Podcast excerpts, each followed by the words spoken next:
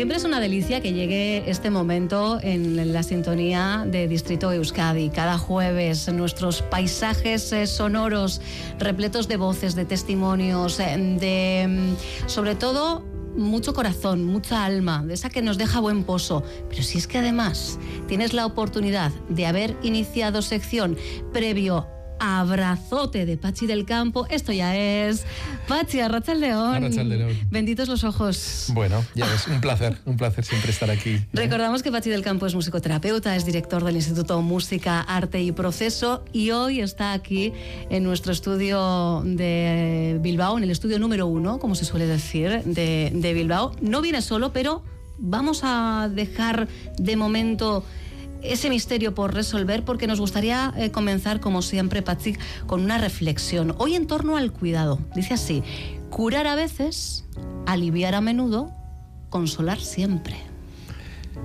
Ahí lo dejamos. Ahí lo dejamos.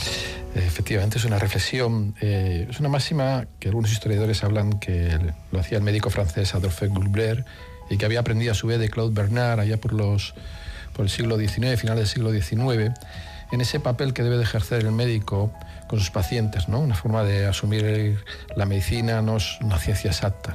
Eh, yo que tengo muchísimos amigos en el mundo de la medicina, siempre me dicen, pero es que os creéis demasiado. es que cada persona es un mundo.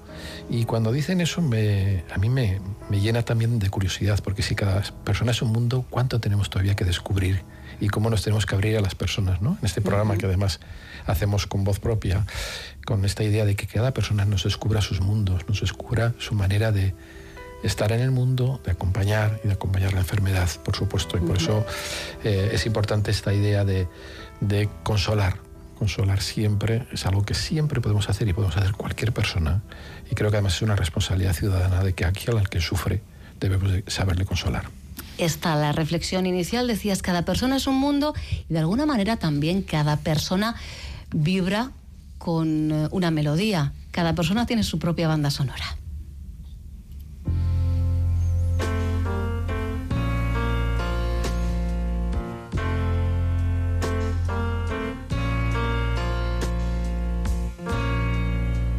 Just a perfect day.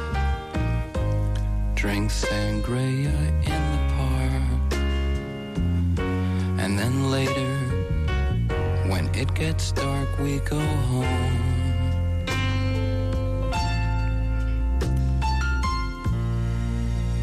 Just a perfect day. Feed animals in the zoo. Then later, a movie too, and then home. Oh,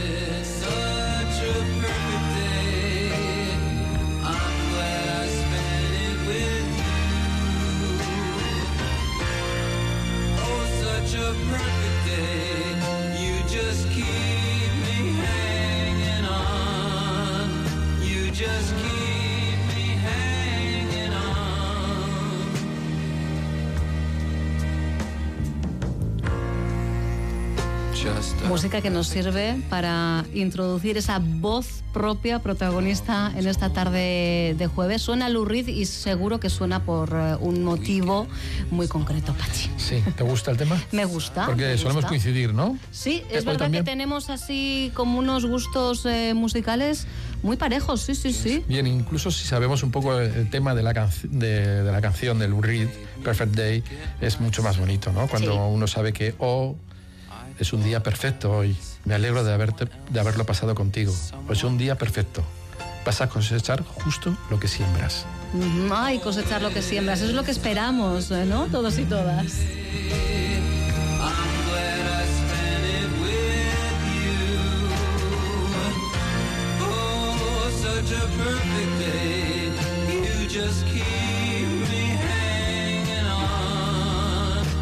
just keep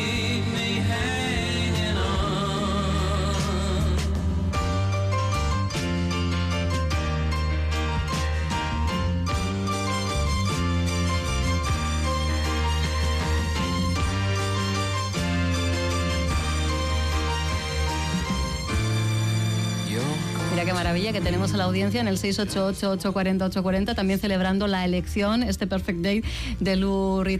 Quien nos acompaña en esta tarde, Pachi, desde luego ha sembrado eh, y mucho, ¿no? Ha sembrado y mucho. Mucho y Eh, bien. Mucho y bien. Y cuando decimos es una persona buena, yo creo que eh, lo tomaron de él. Yo la primera vez que me encontré con Antonio Rasti, el, el médico de tantos años de la cárcel, pero el médico que antes fue de la cárcel fue de los pueblos de la montaña Alavesa.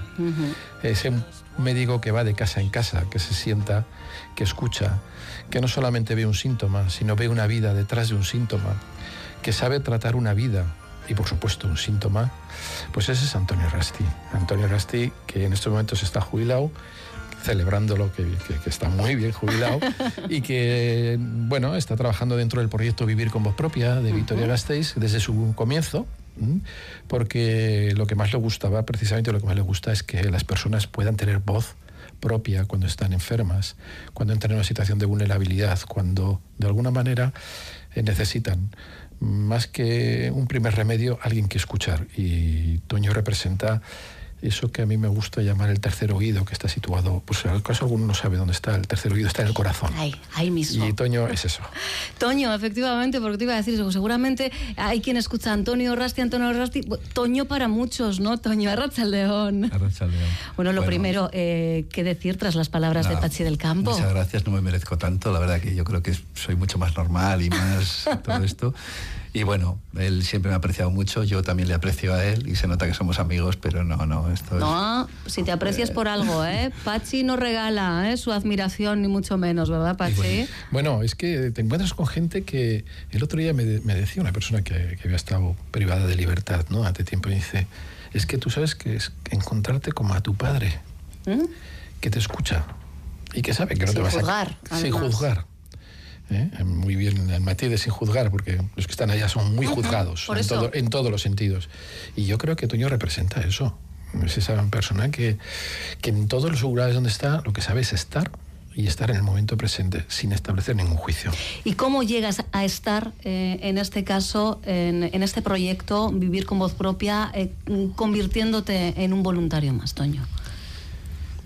Bueno, yo creo que soy muy consciente de la realidad que vivimos, de, como médico además y, persona que, que- que ha cuidado de otras personas y que ha atendido a otras personas, viendo el envejecimiento que hay, la soledad que hay, la cantidad de necesidad de ser escuchado todos, yo y todo el mundo. Entonces me parecía que era lo justo y además como me siento un privilegiado porque, bueno, pues me encuentro bien de salud, eh, estoy en una posición buena, he ejercido una profesión la mejor del mundo, que es poder cuidar a la gente. Entonces quiero seguir cuidando porque es una manera también egoísta de cuidarme a mí mismo. Yo siempre digo que nos dan mucho más de lo que damos. Acompañando a las personas en general es, un- es- es una forma de ser egoísta. Yo soy egoísta, lo digo claramente. Y lo dice con una sonrisa todo, ¿eh, Sí, sí, sí, o sea, sí. que no, no... Porque realmente es así, o sea, me dan mucho más de lo que yo doy. Yo estoy ahí, sigo acompañando a personas ahora, que vamos, desde que me he jubilado, pues como tengo más tiempo libre, me puedo dedicar a, a ese tiempo para las personas, que es tiempo para mí también, no solo tiempo para ellos, también tiempo para mí, porque es un placer escuchar a esas personas y cumplir con esas personas y aprender de esas personas. Y por supuesto estar junto a ellas, ni delante ni detrás, junto a, junto a. Junto a Toño es ese, contabas hace muy poquito, me contabas ese acompañamiento en el cual hay una persona que pues toda la vida ha ido a conciertos, ha estado en lugares y claro, ya está en una residencia, ya tiene un horario, Claro. los conciertos es un horario donde ya uno casi tiene que estar en la camita. Sí, no, se pierde, evidentemente pierdes autonomía eh, y, y con ello, evidentemente, incluso calidad de vida, claro. Efectivamente, y, y te llama Toño y te dice, oye, ¿qué podemos hacer? Y digo, bueno, pues montar un concierto antes es difícil, pero cuenta, cuéntanos qué hiciste, qué hicimos ver, ayer ver, entre todos para poder Ah, muy bien. seguir pues- los conciertos. Sí, sí. Que el concierto, o sea, que tú no puedes ir al concierto, el concierto viene a ti, ¿o cómo es esto? Casi.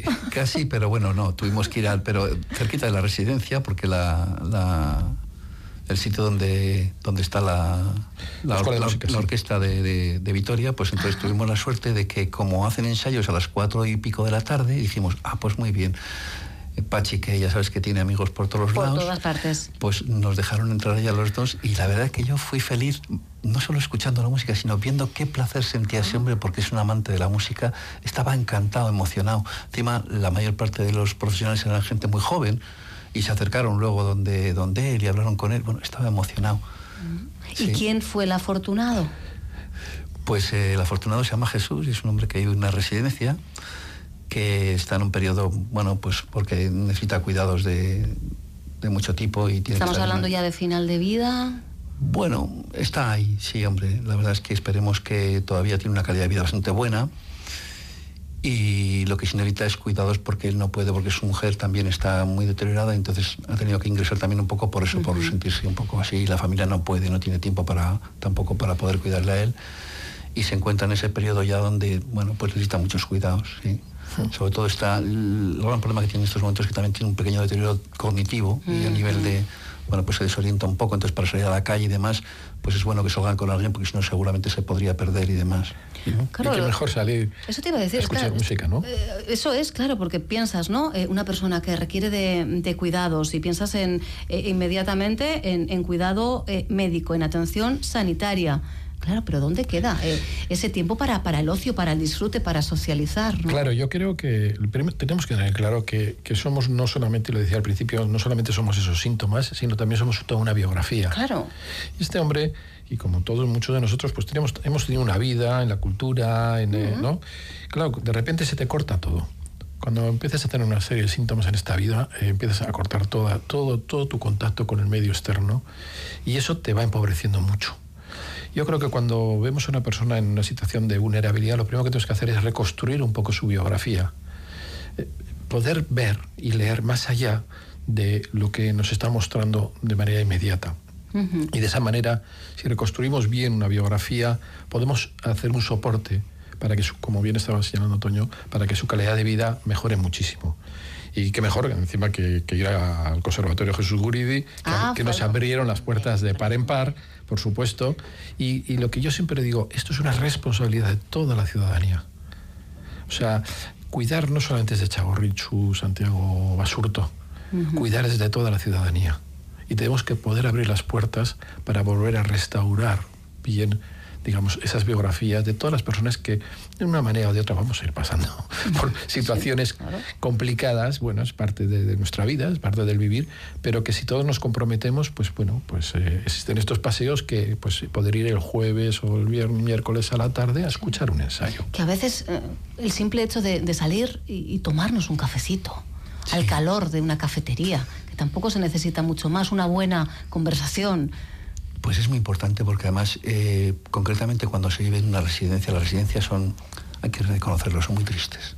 Son muy tristes porque además el porcentaje más alto de las personas que tenemos ingresadas en estos momentos pues sufre un deterioro cognitivo, con lo cual mm, este hombre, por ejemplo, uno de los problemas que tiene es que prácticamente no se puede comunicar con casi ninguno de los que está, porque la mayoría pues no hablan, no, no tienen... Claro, no es que él no pueda, No, sino que no tiene la opción eh, Claro, a su entorno. con lo cual está muy agradecido que, que alguien vaya Claro. y pueda hablar con él y pueda dar un paseo, o aunque no pueda dar un paseo porque ese día igual no se encuentra muy bien, estés hablando con él, le escuches y te hable de su vida y demás, porque no se puede comunicar. Es que las residencias en estos momentos eh, atienden a un porcentaje muy alto de personas que tienen deterioro muy alto cognitivo. Muy elevado ya, claro. Sí, que ese es un drama que tenemos en estos momentos que yo creo que sí, que es interesante que, que planteemos de qué manera podemos atender a esas personas, porque prácticamente en estos momentos están bastante abandonadas en el sentido de, de la relación con los demás. Y creo que es importante aprender algún tipo de código para poder comunicarnos con esas personas, porque mm, lo hay, tiene que haberlo, me explico. Y sin embargo, no solamente atenderles en cuanto a que están limpios, que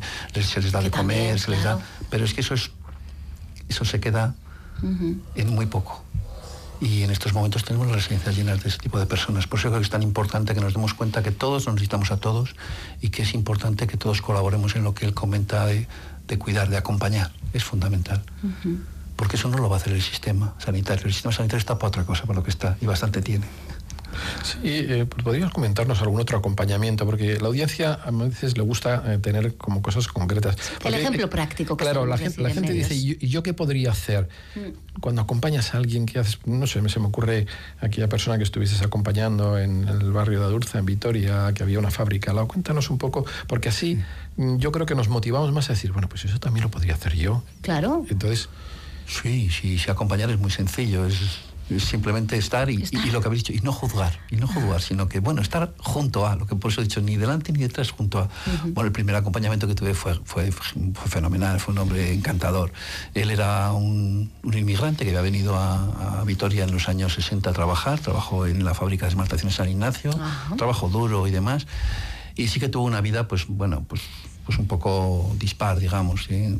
Pues, la familia un poco rota, el hombre sí que tuvo un, ligero problema de alcoholismo y demás, pero era un hombre encantador. Yo cuando le conocí estaba ya en un piso tutelado del ayuntamiento, que el hombre ya, claro, en los pisos tutelados pues les llevan la comida y demás, pero tienen que valerse por sí mismos y tenía un deterioro ya muy importante. De hecho, bueno, pues yo el tiempo desde que le conocía que falleciera fueron prácticamente dos meses y pico nada más, ¿no?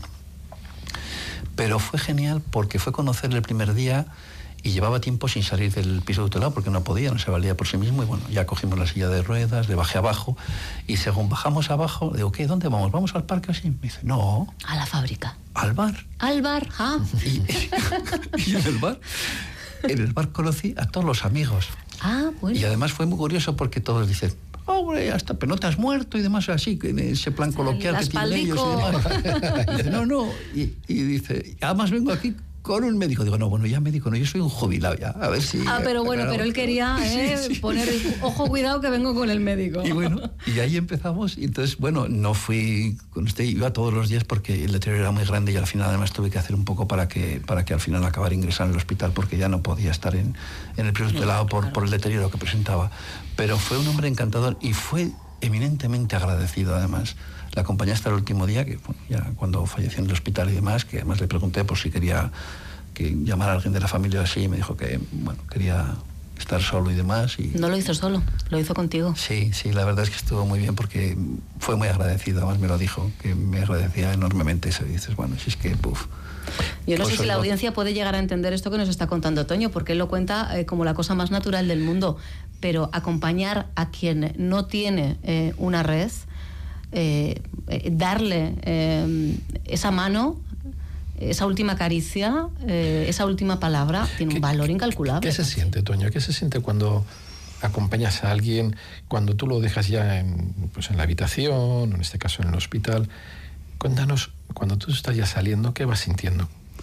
Pues una satisfacción enorme, porque eh, en realidad además te, te, te empoderan hasta demasiado, porque en realidad dices, pero ¿qué hago si estoy acompañando, que es la cosa más sencilla del mundo, acompañar?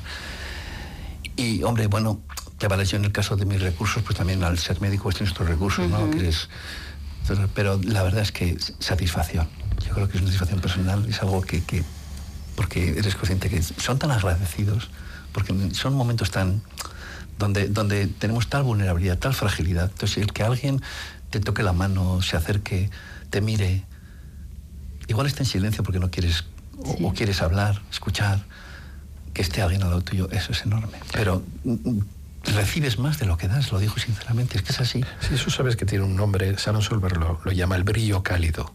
Brío cálido. Brillo, brillo cálido. Ah, brillo, brillo Brillo cálido cuando te encuentras y dices, wow, ¿cuánto? O sea, como que con te tan llenas. poquito, como que te llena, como, pero O sea, con que- esa que- sensación que- de brillo, Que físico se no, o sea, yo creo que físicamente no, algo, algo dentro. de, de estrellitas como las que tienes en el jersey hoy, Sí. se te llena todo el cuerpo, ¿vale? Es, decir, que para la audiencia sepa que tiene un jersey muy bonito, azulito, con unas estrellitas así rosas muy grandes, pues se te pone todo el cuerpo igual con esas estrellitas que dices, wow.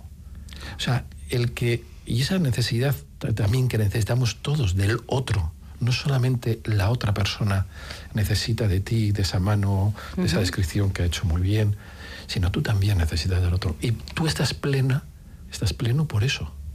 Jo, pero fíjate, eh, yo me pongo ¿eh? desde el desconocimiento de no haber vivido una situación así, ni siquiera, tu comadre afortunadamente ni siquiera me ha tocado dejar marchar a ningún ser querido. ¿Es fácil ese momento de dejarles marchar? O, claro, entiendo que se llegan a establecer unas relaciones eh, muy fuertes, eh, muy potentes, eh, se comparten en momentos que, que dejan eh, huella. No, no sé si, si ese dejar ir eh, resulta o no sencillo, Toño sabiendo qué es lo que toca. ¿eh? Pues yo creo que depende un poco de, de- de lo que hayas vivido, pero a mí me parece que no es tan complejo, que es cuestión de, de estar, de tu presencia y dejar, dejar que las cosas surjan Sucedan. como tienen que suceder. No, si es que es natural, si es Que a que- veces tendemos eh, siempre Sí, que- la necesidad de hacer algo más, ¿no? Eh, No, no, no. pero ay, es, eh, estar, Dejar, estar y estar, dejar ir. estar y mirar a la otra persona, porque con mirar a la persona y ya sabes lo que más o menos esa persona en ese momento quiere. A veces es el silencio, a veces es que le toques con la mano. Yo sí que creo que es muy importante y siempre me ha parecido fundamental el tacto. Que una persona en, en- en los últimos momentos, el que tú le, le- le acerques tu mano y se la des, eso es algo que notas que, te, que él vibra y tú vibras. No De sé, hecho, lo es- suelen decir de las personas con demencia, de las personas con Alzheimer, que Efectivamente. eh, esa memoria de la piel. ¿verdad? Es la Mm, que sí. de alguna manera permanece. Tocar la piel, la sensibilidad, es, es muy importante. Eso es algo que es como si, como si fuera seguridad y estás, Sí, estás ahí sí. acompañado con alguien, ¿no? Pero fíjate, volvemos, ha salido el silencio, volvemos a entender la importancia del silencio en estos contextos. Claro, además es silencio que también para silenciarnos nosotros ¿eh? y nosotras. ¿Por qué? Porque mm, de alguna manera, pues no hay palabras que puedas poner, es, es poder estar. Eh, normalmente las palabras controlan, quieres decir esto o esto para controlar el Pero es que a veces sentimos que tenemos que llenar esos silencios con palabras, Pero quizá no. por, el, por el propio miedo al momento, ¿no? A El- la, a la situación. El silencio ahí lo que va a hacer es, eh, y lo insisto mucho en este programa, muchísimo, si lo pasas un poquito la barrera, las primeras veces te puede costar, pero el silencio es como un, como un bálsamo que te permite todo. Y todo significa, cuando estás acompañando a alguien, abrirte de corazón. Abrirte realmente de corazón. No tengo que decirte ni esto ni lo otro. Eh, ayer estaba acompañando a una persona, ¿no? Y, y a la persona que le estaba acompañando le decía, mira, tú lo único que tienes que hacer es quererle, amarle ahora dar todo lo que te saca del corazón. No pienses en esto o en lo otro, no controles desde la cabeza. Haz que el corazón empiece a brotar. Y normalmente lo que brota, brota muy sano y muy bien. Y es lo que el otro quiere. La otra persona quiere ver de ti, quiere sentir de ti. Todo lo demás que digas son palabras que además, como en algún programa ya alguna de nuestras personas que hemos ent- entrevistado, a Maripaz y algunas otras, pues nos dicen, "Pero son paparruchas, ¿no? no sirven para nada, ¿no? Y lo sabes. Entonces, no, no te calmes. Yo creo que es cierto y estoy contento con que podamos hacer estos programas para hacer una educación a todos, para saber qué tenemos que hacer, cómo hacerlo y cómo acompañar, porque no nos han enseñado. No, es algo Y podemos hacerlo y contar aquí en la radio, o sea que yo, desde luego, Te das una vez más más, que por satisfecho. Es que eh, una vez más. Entiendo, eh, Toño, que bueno, tu, tu perfil, tu rol de, de voluntario llegó eh, para quedarse mientras eh, haya ganas, mientras haya energía y, por supuesto, tengas tiempo ¿no? Eh, disponible. Sí, por supuesto, es una satisfacción enorme la que siento. De verdad que no, vamos. Yo quería estar jubilado precisamente para acompañar. Ah. Pachi lo sabe, que lo hablábamos. Digo, qué pena que no, ahora no tengo tiempo. Cuando estaba trabajando tenía, no me daba. Pero, Pero, en algún momento llegaste a intentar conciliar, o por lo menos no sacar tus ratitos también, ¿no? O sea, que no empezó todo sí. tras la jubilación, sino que ya no, previamente... no, ya venía antes en el grupo trabajando venía y de serie ya. No, lo que pasa es que sí, lo que no me faltaba es el acompañamiento y es ahora Claro. cuando dispongo de ese tiempo y es fenomenal. Sí, además trabajamos juntos en una residencia, o sea Sí, que efectivamente. ya nos conocimos. Con personas mayores. Ah, ¿Fue allí donde os conocisteis? Sí, sí, sí, sí, nos conocimos. Nos conocimos y ahí, y ahí pude aprender muchísimo de, porque yo entonces estaba coordinando el equipo y ahí pude aprender muchísimo de lo que era acompañar en el final de vida, ¿no? que él nos lo mostró a todo el equipo, la verdad es que con mucha claridad. Mira, os voy a leer un mensaje que llega al 688-840-840, nuestro número de WhatsApp. Dice, yo os veo muy valientes y profesionales y muy héroes, nos dice este oyente. Yo he hecho cosas así siendo voluntario y salgo muy tocado emocionalmente. Me cuesta hasta coger el sueño y el ritmo normal de vida después. Sobresaliente trabajo, os da un 15 sobre 10. Sí, pero vamos, yo también le diría, eh, al principio efectivamente, y cuando haces algunas pequeñas intervenciones o pocas, te puede pasar eso, pero también es cierto que hay, que hay que hacer un entrenamiento. Y vuelvo a repetir lo que decía antes, en la radio estamos haciendo esa educación en las emociones de lo que sería acompañar. esa de la que adolece todavía a día de hoy. Y yo le digo a, a nuestra oyente que, que, bueno, que le Nuestro, agradezco, en este nuestro caso, oyente, le digo que gracias Oscar, pero esto se va entrenando también. Entrenamos todo. Y podemos entrenar el afecto de poder acompañar. Y eso es muy O sea, necesario. que, que no nos pese, ¿no? Si, No, si en no, esas no. primeras veces, No. pues eh, efectivamente eh, sentimos que, pues, pues que se nos va a romper, porque yo creo que puede llegar a, a- a ser tan gráfico como eso, ¿no? Que se nos rompe algo por dentro, ¿no? No, y además yo diría que hay una cosa clave. Mm, Para acompañar antes hay que primero tener un- una aptitud y luego hay que formarse. Claro. No se puede acompañar sin más. Esto hay que decirlo también muy claramente. Es un asunto que... Claro, cuando hablamos de voluntariado es verdad que Pachi eh, nos lo suele recordar como hay efectivamente Sí. dentro de vivir, vivir con voz propia esa formación previa necesaria. Ef- efectivamente, además no- nosotros en el, en el programa de voluntariado no solamente está esa formación, sino que hay supervisión todos los meses, porque a veces hay acompañamientos que son difíciles y que necesitas comentarlos en un equipo, que necesitas hablarlos, que necesitas digerirlos bien. Claro, no, las relaciones no siempre tienen por qué ser fructíferas de partida, al menos. ¿no? Efectivamente, entonces, pero para eso se crean espacios y, y, bueno, esos espacios yo creo que cada vez los tenemos que nombrar más, no solamente eh, en esos, con esos voluntarios, sino nosotros también cuando hacemos, hay voluntariado joven, cuando trabajamos en las escuelas, vamos debatiendo, hablando de, de lo que puede pasar emocionalmente y porque se necesita nombrar. porque hay que, hay que anticiparse de alguna manera a lo que puede ocurrir Efectivamente. para que empecemos a tener herramientas ¿no? Yo para creo que sí. llegado Eh, el y- momento. Insisto mucho, y no tenemos más que ver los datos, cómo está la pirámide en estos momentos de natalidad y de mortalidad en, en Euskadi. Es una pirámide que en no mucho tiempo, ya estamos ya tocando bastante, está completamente invertida y hay mucha más gente mayor, mucha más gente que entramos ya en situaciones de, de más fragilidad Claro. y eso nos va a llevar a que o no va a haber tantas urgencias, no va a haber tanto hospital, no va a haber tanto, sino tiene que haber más comunidad. Yo reivindico siempre la comunidad. Pues lo que le vamos a pedir a Toño Errasti es que bueno, aproveche este momento. Siempre que surge el tema del voluntariado, siempre hay alguien eh, que se comunica con nosotras, que nos eh, pregunta cómo, eh, dónde. Ya más que el cómo o dónde, si alguien pues tiene la cosita ahí, pero no, no ha llegado a dar el, paso, ¿cómo les podemos dar el empujoncito final, Toño? Pues mira, yo creo que el mejor empujón es juntarse con gente que hace voluntariado. Porque eso es lo que más te anima a seguir haciendo voluntariado. Por ejemplo, nosotros, eh, lo que comentado, nosotros todos los meses nos reunimos los que hacemos acompañamientos para comentar qué, no, qué ocurre, porque a veces surgen problemas, Claro. surgen cosas y demás. Y eso te anima muchísimo a, a continuar porque te das cuenta que es que en el fondo lo opinamos todos lo mismo, al final pero sí ganamos más nosotros que los que acompañamos, es que es- es una ganancia clara.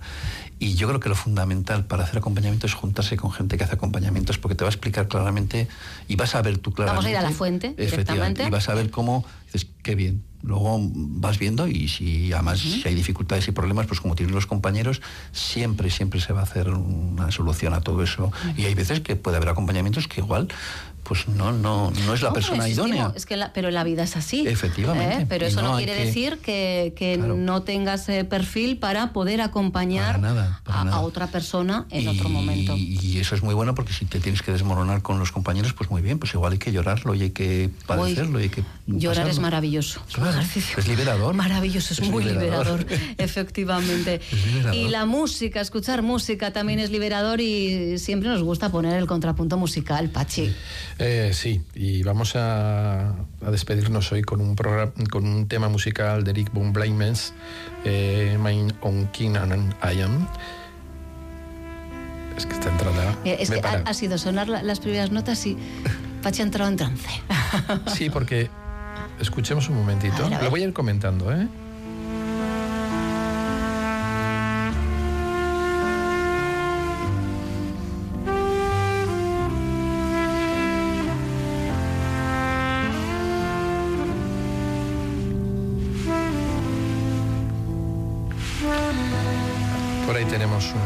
Como si fuera un lamento, ¿no?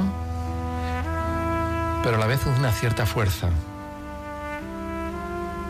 Yo diría que es una descripción de la vida muy colorida. Respira y ha sostenido el lamento.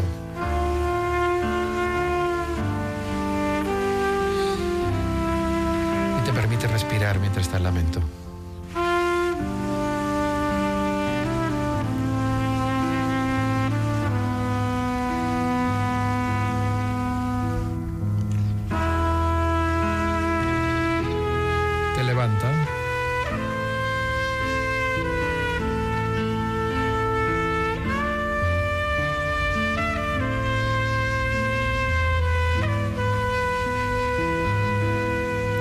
la fuerza de la vida.